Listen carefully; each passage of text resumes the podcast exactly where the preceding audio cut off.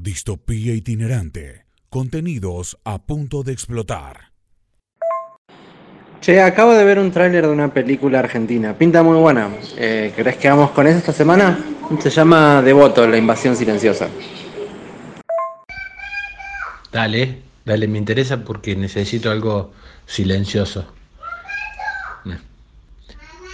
Me pareció ver que ya, ya tenía un guiño de B invasión extraterrestre, ¿no? Tenía la B roja esa de, de B invasión extraterrestre o de eh, la B de la victoria. O sea, eh, peronista.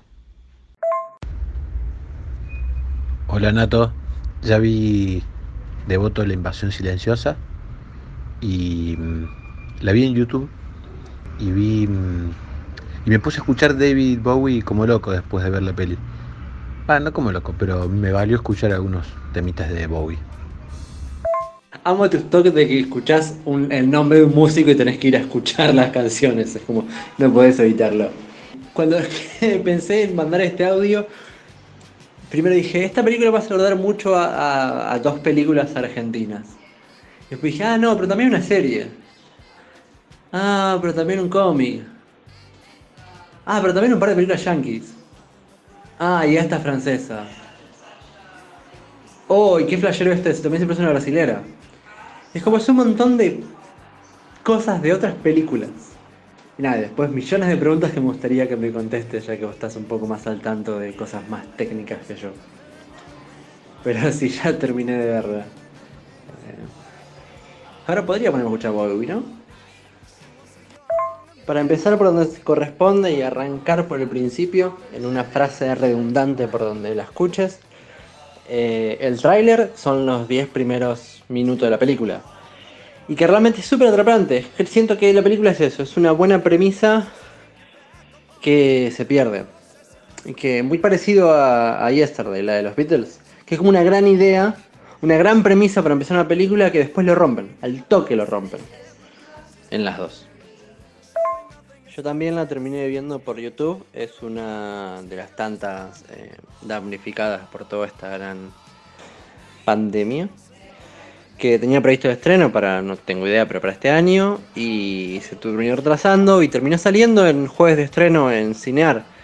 Que la busqué ahí, pero al parecer estuvo muy poco tiempo. La verdad no sé bien cómo funciona el, el sistema ahora con estos jueves de estreno y que queda eh, un par de días para verla.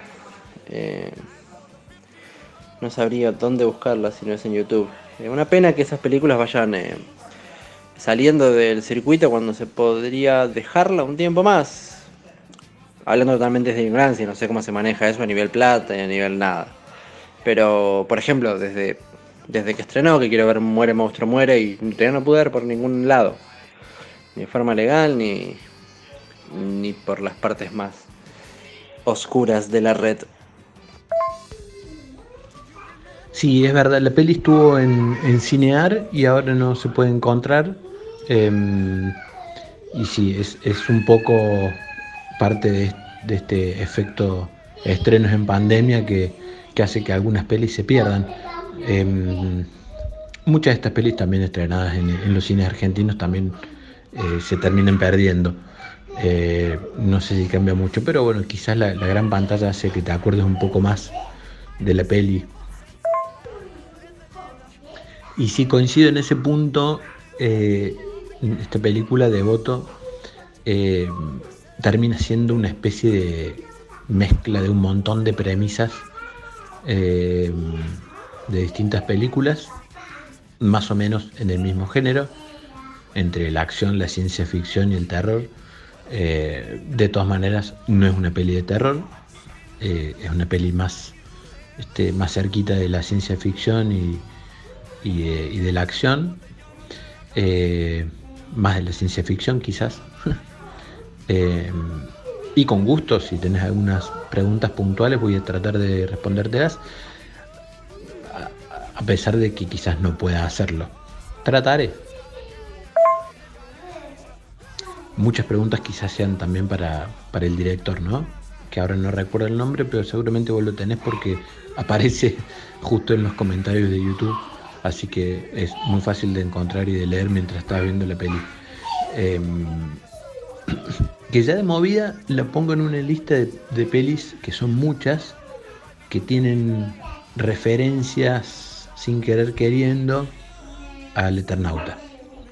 Se ve que el cine, en el cine argentino eh, viven, siempre quedaron flotando en el aire las ganas de hacer el Eternauta en el cine eh, o, en formato de serie, que finalmente Netflix lo va a hacer y que nunca se pudo previamente eh, y, siempre se resolvió haciendo algo parecido o algo, alguna cosita, algún guiño en una peli que tenga que ver con, con el Eternauta. Esta peli, entre otras cosas, tiene eso. sí, el director es Martín Basterreche y es verdad, en los comentarios está bastante enojado porque vemos la película por YouTube.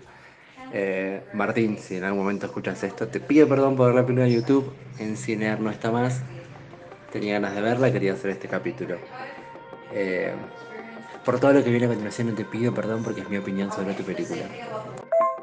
Sí, me parece que muchas películas, eh, también creo que es porque quedó como un, gran producto en el cerebro de nuestra generación y la generación de los realizadores de, de los últimos 20 años de Argentina, de ciencia ficción o, fantasía, eh, el Eternauta.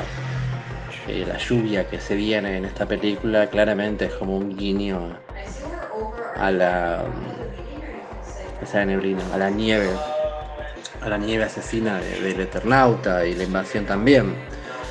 Este audio lo podés guardar para cualquier discusión futura que tengamos sobre producción de cualquier producto que tengamos.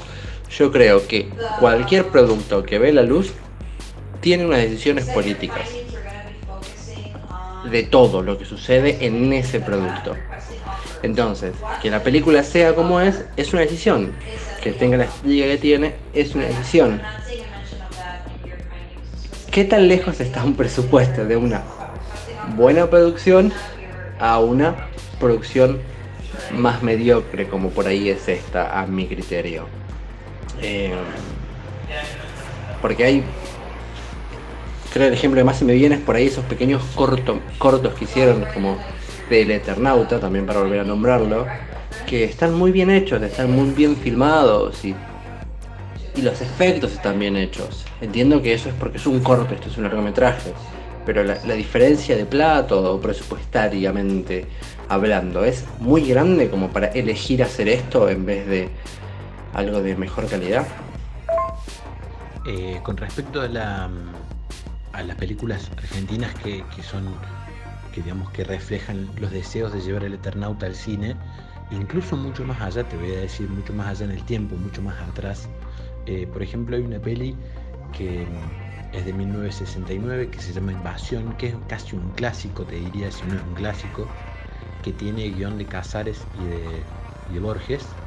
Eh, y es una peli que, por ejemplo, por supuesto, habla de una invasión, y tiene mm, eh, secuencias muy importantes en una cancha.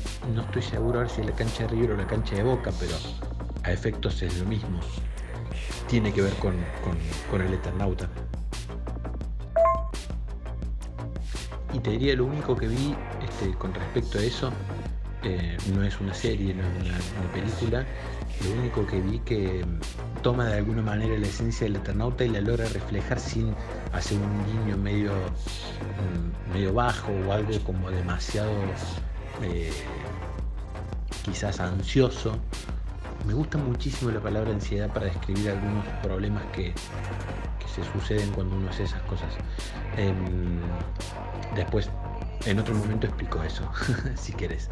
Pero mm, lo que sí me parece eh, con respecto a eso es que encontré en un cómic que se llama La Cuca de Liniers eh, algo que está bien, algo que refleja bien a lo del Eternauta. Y yendo a tu pregunta, te diría que sí, la, la, guita en, esto me parece que es fundamental y lo voy a, lo voy a asociar con la idea de la, de la ansiedad, pero sí, me parece que es fundamental pero mm, no tanto eh, eh, no, está fundamental para lograr, digamos, no, no, marca la diferencia ahí en donde pareciera que es obvio que son los efectos o las, los aciertos de la apuesta o las posibilidades de la apuesta o las posibilidades de tener determinado elenco o la posibilidad de tener un determinado equipo de laburo. Bueno, sí, ahí también claramente, pero te diría que el corte más grande lo hace eh, en, la ansiedad y en la, paciencia para, estrenar películas y para elegir eh, guiones en el tiempo que uno puede dedicarle a, pulir un guion o, a terminar determinadas secuencias que pueden ser claves o a, tener mucha gente en la preproducción. Eh, ahí me parece que es más importante aún el tema de la guita y, es donde hace un corte más grande. recuerdo siempre una frase que no recuerdo ahora de quién es, pero, pero es igual es una idea repetida, digamos, que la, puedo haber escuchado en muchas, de muchas personas, este, que laburos como este, de estrenar cine o sacar discos o editar libros, este, muchas veces se hacen con el objetivo de poder hacer el siguiente. Digamos que lo importante es, eh, de, cuando, cuando estrenás algo así, cuando publicás algo así, lo importante es poder eh, hacer el siguiente también y, el siguiente y el siguiente y así, es generar una cadena de laburo este, y no quedarse sin estrenar. Eh, los problemas de la industria argentina me parecen que me parece que hace que hacen que esto sea muy difícil, eh, que seguir eh, arriba de la ola, por más chiquita que sea, sea muy difícil. Y eso tiene, ahí es donde la guita este, marca una diferencia. Eh, y esta peli me parece que refleja eso. Quizás es el, el, ha tenido poca paciencia, no tenés mucho tiempo para esperar que el guionista o que el director se siente con el guionista antes de salir a rodar, a pulir determinadas cosas. Em, e, eso me parece que es fundamental.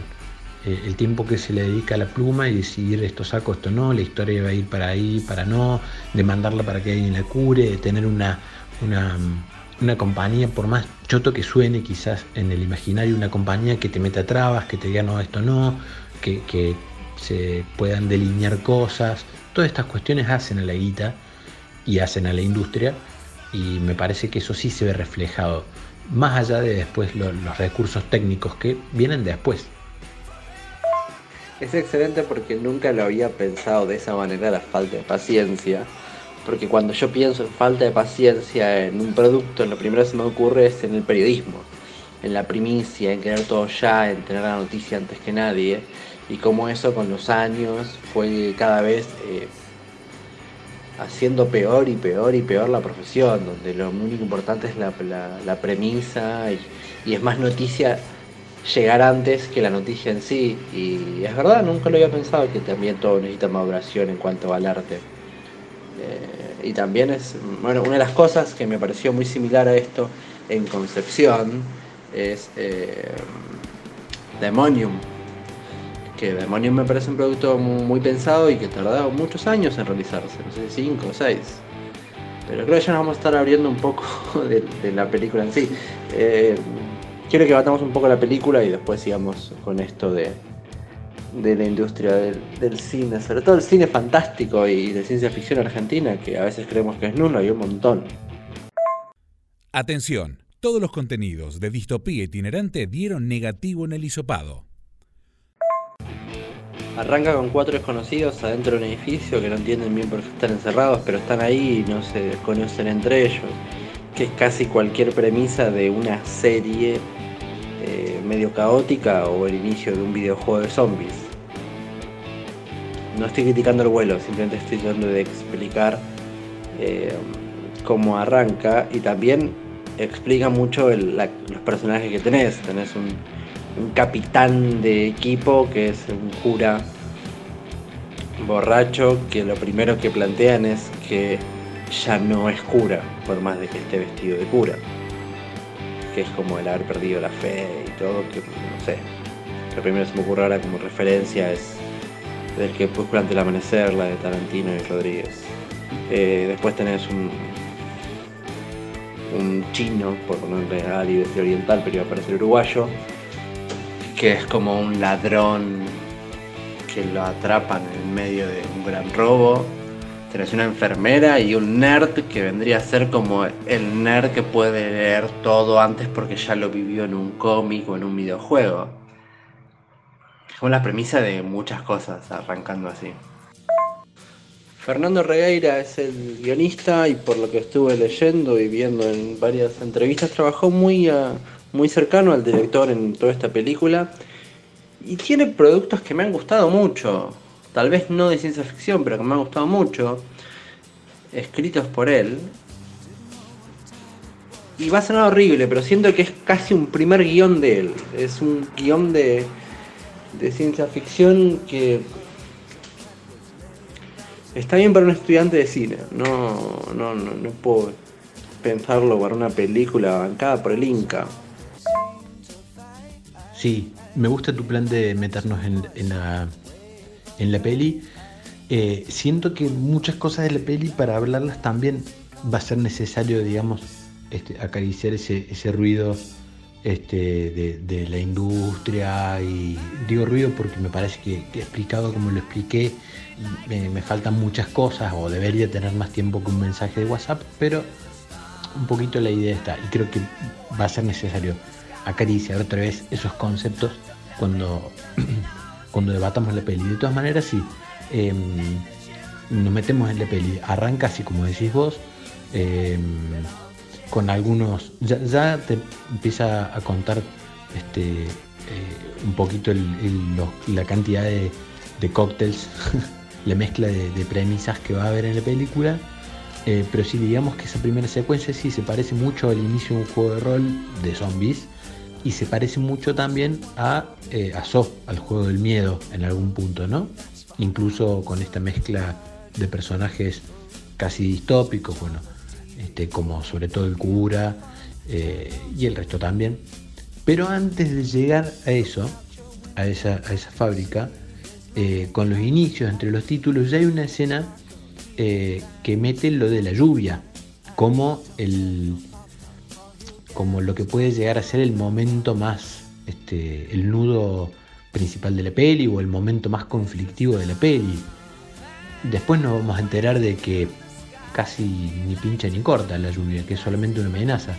Pero ya antes de llegar a la fábrica ya, ya introduce lo de la lluvia y ya te hace pensar en el Eternauta.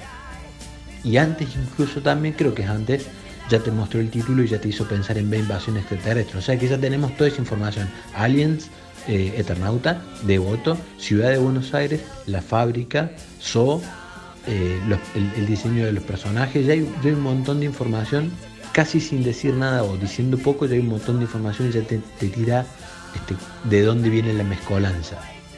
O cuál puede ser esa carga ansiosa del autor, por lo menos, del guionista es muy loco porque con muy poquito te dan mucha información y después resulta que la mayoría de la información que vos necesitas para entender el desarrollo de la película tiene que ser hablado. Como se pierde en esa, en esa mezcla de, tramas eh, y de premisas y de historias y, no alcanza a desarrollar, todo el resto tiene que ser dicho o hablado. Que no está mal, quiero decir. Eh, grandes películas de Estados Unidos también caen en eso. Digo Estados Unidos como una referencia de enormes películas de acción y ciencia ficción eh, o geek o lo que quieras. Cualquier cosa, cualquier cosa que entre más o menos, más o menos en esta familia. También son habladas y los diálogos, y a través de los diálogos explican cosas que estaría bueno que, que no se expliquen a través de los diálogos o que sean un poco más sutiles, más interesantes de lo artístico. El problema que acá es que tiene mucho peso. Cae, digamos, el peso termina siendo solo ese, eh, casi en toda la película. Es cierto que mm, el guionista eh, tiene, tiene cosas más interesantes en su haber, pero acá, acá volvemos a, este problema que yo te describo de, no poder seguir este, arriba de la ola. Fíjate que muchas, muchas veces lo que tienen eh, las películas este, que han llegado a buen puerto, si se quiere, o, salieron bien en Estados Unidos, tienen que ver con que algunas de las personas que forman parte de su, de su cabeza, del equipo creativo, eh, son, son especialistas, se van transformando como especialistas y llega un momento en el cual esa, esa tarea pulida se nota, se ve reflejada, sobre todo en, la conjunción, en la mezcla, en la combinación de, los que están laburando. Eh, aunque por ahí no tenga nada que ver o no sea precisamente parecido o igual, em, uno si se puede mantener en un estilo, este, en algún momento eso se, ve reflejado en el trabajo final. Eh, insisto, sobre todo cuando puedes combinar varios que están más o menos en ese momento, en esa madurez. Eh, y acá es difícil. Y volviendo al, cine argentino, el cine argentino es difícil, eh, es, muy hostil para eso.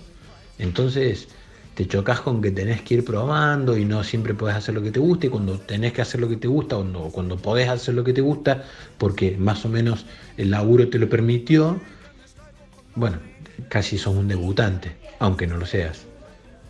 Solo para enganchar un audio anterior, hablando de debutantes, eh, debutan en la película Los Malos, como siendo una amenaza externa, haciendo que nuestros protagonistas se unan como equipo. Y la película sobreexplica un montón de cosas y los malos nunca los explica.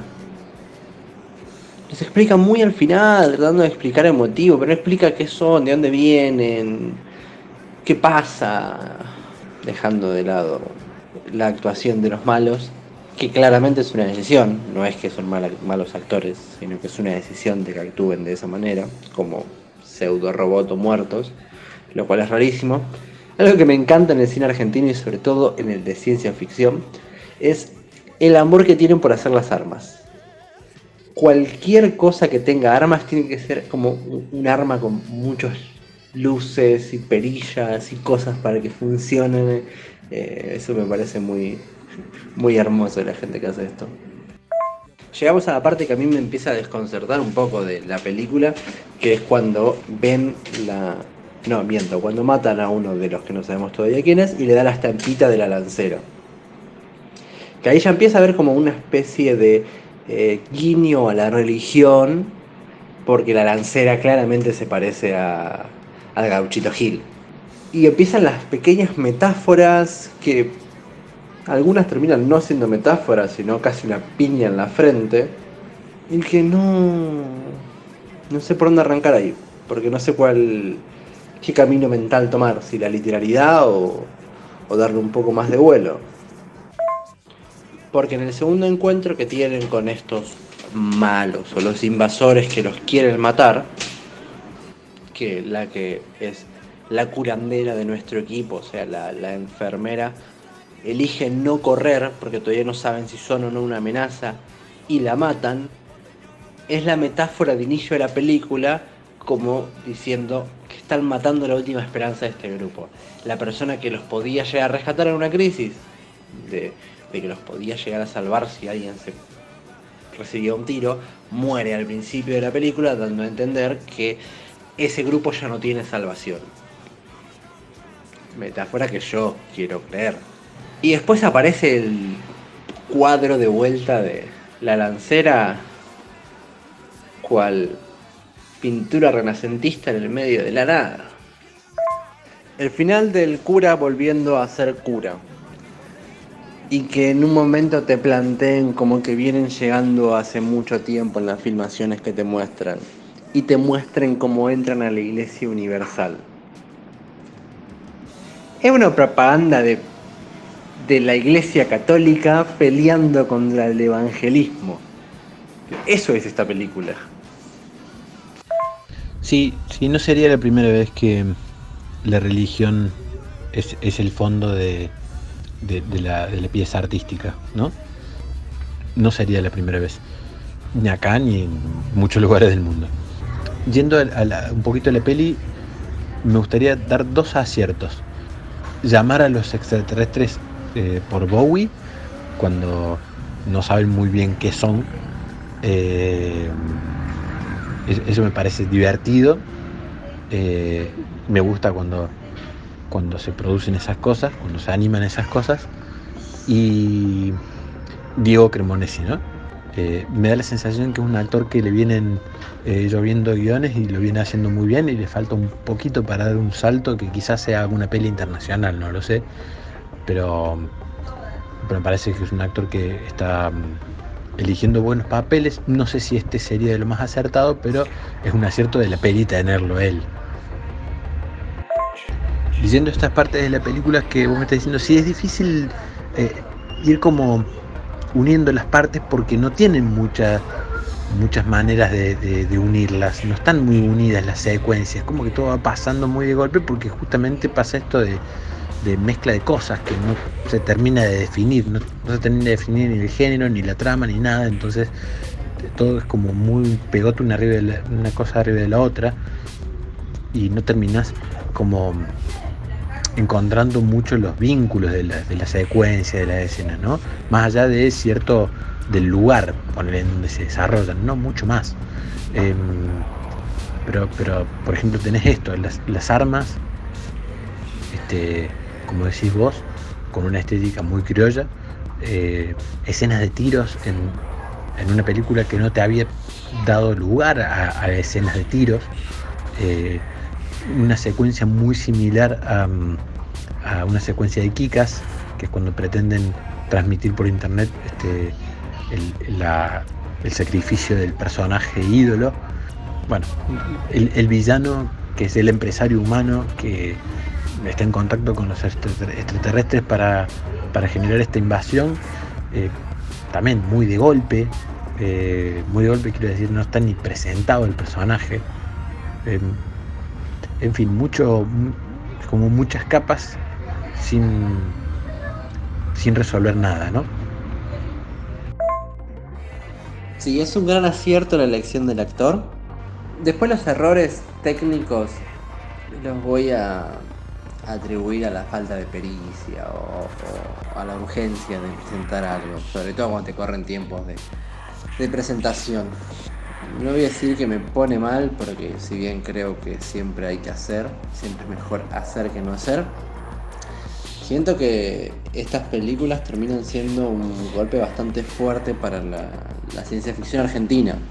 Cuando tenés productos que son buenos, que son pensados y, que a veces lo que no tienen, como a la mayoría de los artistas argentinos que les pasa, lo que no tienen es difusión. Y no lo llegas a encontrar. Y estos productos que tampoco tienen mucha más difusión que, que las otras, los encontrás por ahí. Te caen y después terminás creyendo que es el cine argentino. Yo creo que estamos en condiciones de acordar de que la peli es mala. Eh, está, la peli es mala. Habría que ver eh, por qué. Para mí es mala desde el guion, sobre todo. Eh, desde ahí todo es muy difícil de recuperar.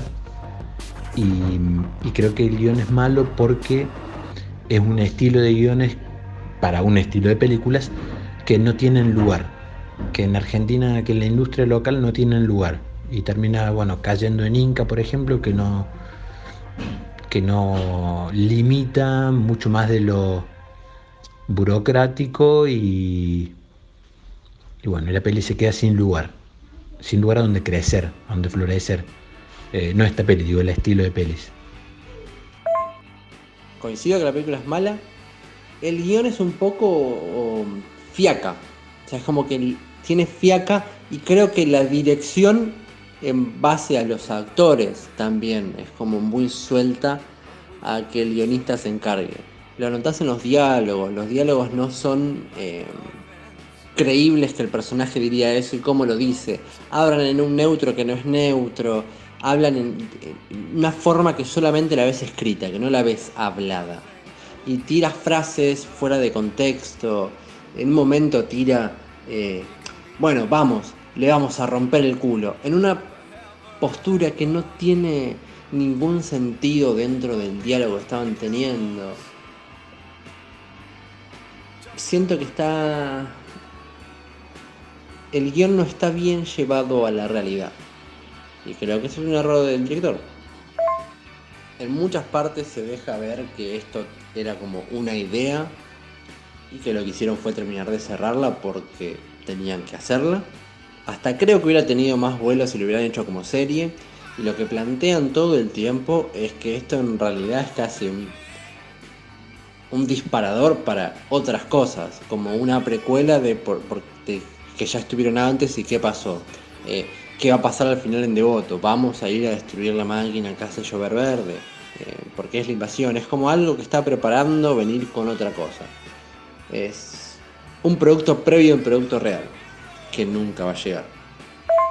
Sí, sí, todo, todo de alguna manera, no solamente este, el, el conflicto en sí mismo, todo de alguna manera queda abierto porque son demasiadas cosas abiertas. Entonces no se da lugar a cerrar nada. Si yo no coincido en que el problema sea la dirección, me parece que es muy difícil dirigir algo que de guion está muy flojo, muy fiaca, como decís vos, o muy ansioso, muy ansioso, muy, muy apurado por, por sacarle y, nada más. O porque no podés o no tenés el tiempo ni los recursos para darle más tiempo. Entonces terminás sacando así, ¿viste? Poco, poco curado eh. Pero sí pasan estas cosas, eh, diálogos fuera de lugar, de que no te los crees porque los personajes no terminan de estar bien construidos. Eh, solamente es como que están cumpliendo una especie de función relativa. el gracioso, el, personaje de la acción, el, el protagonista, que es un cura distópico, eh, el, personaje épico, que es el de la lancera, el villano, están mezclados ahí, casi porque sí. Eh, y, después tenés recursos como por ejemplo, bueno, se cortaba la luz y, es una información que te llega cuando ellos están encerrados. Todo, todo así como muy, eh, como una especie de, de ensalada eh, sin sentido, sin mucho más sentido que las ganas de terminarla, eh, de verla terminada a la ensalada. Siento que por ahí si hubiesen elegido, por ejemplo, si hubiesen elegido el caminito de los personajes encerrados y nada más, y sacando las deducciones de que están en un hexágono, por ahí ni meter lo de los extraterrestres, quizás sugerirlo, pero solamente ese, ese confinamiento en esa fábrica y tratar de llegar a la salida hubiese estado bien, por ejemplo. Última, última, prometo que es última. Prometo que es la última de cosas que me quejo de la película y después hablamos de cualquier otra cosa o cerramos esto y no volvemos a tocar el tema. Pero meter al final de que tienen que ir a Villa de Voto para justificar el nombre de la película es muchísimo. Muchísimo. Bueno, ¿quién te dice tenés razón y existe la intención al menos o el plan de, de hacer una segunda parte o algo más? Eh, algo que le siga, alguna secuela. Eh, es probable, porque si no, la verdad que es un desastre en ese sentido. Igual devoto también entiendo que es por el, personaje, ¿no? Los devotos de, la lancera.